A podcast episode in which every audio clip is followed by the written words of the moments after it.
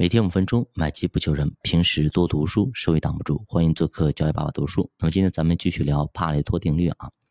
那上节我们说过，我们要通过不断的努力，自己去学习，自我更新、自我创新，才能够有所成长。尤其是在我们做投资这一块啊，你学的越多啊，你研究的东西越多，你会觉得投资啊深不见底啊。就跟上一次那个有哥们聊天一样的，就是你懂的东西越多啊，在这个行业做的时间越久，越低调。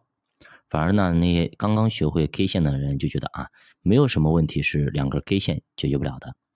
所以呢，主播特别的建议大家啊，要建立一个远期的规划，比如说。五年规划、十年规划，像国家一样的啊，你想成为怎样的自己啊？比如说十年以后我要成为这样的自己，然后呢，把每天、每周、每年的工作全部列出来，按照这个远期规划，给自己的工作做重要的一个排序啊，哪些是重要的，哪些不重要的，排一个序，只做那么百分之二十的，就前面百分之二十的头部的啊，最重要的就是啊，把前百分之二十做到自己满意为止啊。那么满意了之后，你再去开展其他的东西，以此类推啊。其实呢，这也是我们做投资的一个思路啊。我们一定不会平均分配仓位给所有的市场中的所有公司啊，全部平均分配，这不可能的。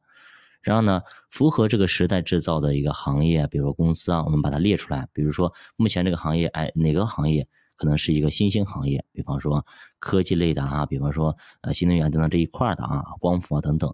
那么呃以创业板和科创板为代表的，那么如果像石油啦等等这老三样，可能慢慢的就被时代就是不是说淘汰吧，最起码它不是风，现在不是它的风格。像以前的煤老板多牛逼，现在呢，对吧？所以说我们要找出符合时代特征的一个东西。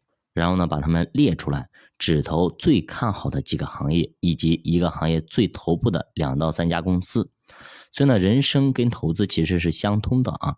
过好了人生，也就做好了投资。如果自己的生活都一团糟，那么你也不可能把投资做得好。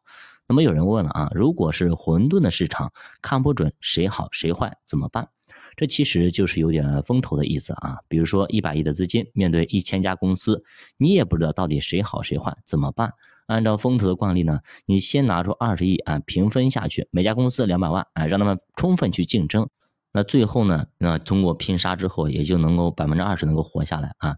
那么 A 轮再平分二十亿，那么这二十亿给到啊这两百家公司，那最后呢又能最后活下来是四十家。好，B 轮再投二十亿，以此类推，C 轮呢就剩八家了，D 轮呢也就剩个一到两家。那么孵化到上市，靠一到两家公司赚几百倍的回报，那这些回报完全可以弥补我们其以前投进去的那些损失的钱啊。作者举例的格力电器的例子啊，它就是践行了百分之二十的产品产生百分之八十收入的二八定律，只把空调这个品类做到极致。他就做了三件事啊，第一个要掌握压缩机技术，掌握核心技术嘛，从技术上控制质量；第二个做变频技术，解决老百姓怕花电费的痛点；第三个呢，就持续营销，反复的广告营销，比方说好空调、格力造等等，对吧？就是这个东西深入到民心了啊，就是空调领军企业等等，你想起空调肯定会想起格力，对吧？格力、美的吧两家，所以它深入人心，把格力品牌。跟空调这个超级大品类给联系起来，所以你想到空调就想到格力，想到格力就想到空调。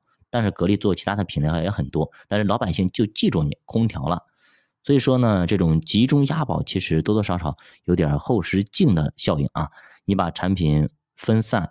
通常呢很难突破，但是押宝一条产品线呢也很容易犯错，万一押错了呢？比方说啊，我们比方说举个例子啊，诺基亚啊，依然它押宝功能机市场啊，结果呢被无情的淘汰，别人还在生产智能机，它还在呃我诺基亚的抗衰什么东西？现在谁手机还摔啊？而格力呢，当年也是成也空调败也空调啊，它明显是被美的给压制啊，就是因为美的比它更加多元化一些。而格力呢，专注于空调这么久，其实已经很难再找出啊第二条增长线了啊。那么当年呢，他也做了那个手机，对吧？但是呢，董明珠做手机，呃，做芯片，做新能源汽车，那么做了很多的行业，但是呢，都后来呃没有后续了啊。就是说雷声大雨点小啊，就是这样子。所以说很难突破啊。你在以自己的这个套子里啊，这个圈子里啊，已经特别特别适应了。你在你改变。呃，就非常非常难了。那么下面我们看一下复利效应啊，这是我们经常投的啊，也是世界第八大奇迹等等等等。那到底复利效应有多厉害，在我们的生活投资中到底有哪些作用呢？我们下节继续接着讲，就把读书陪你慢慢变富。我们下节再见。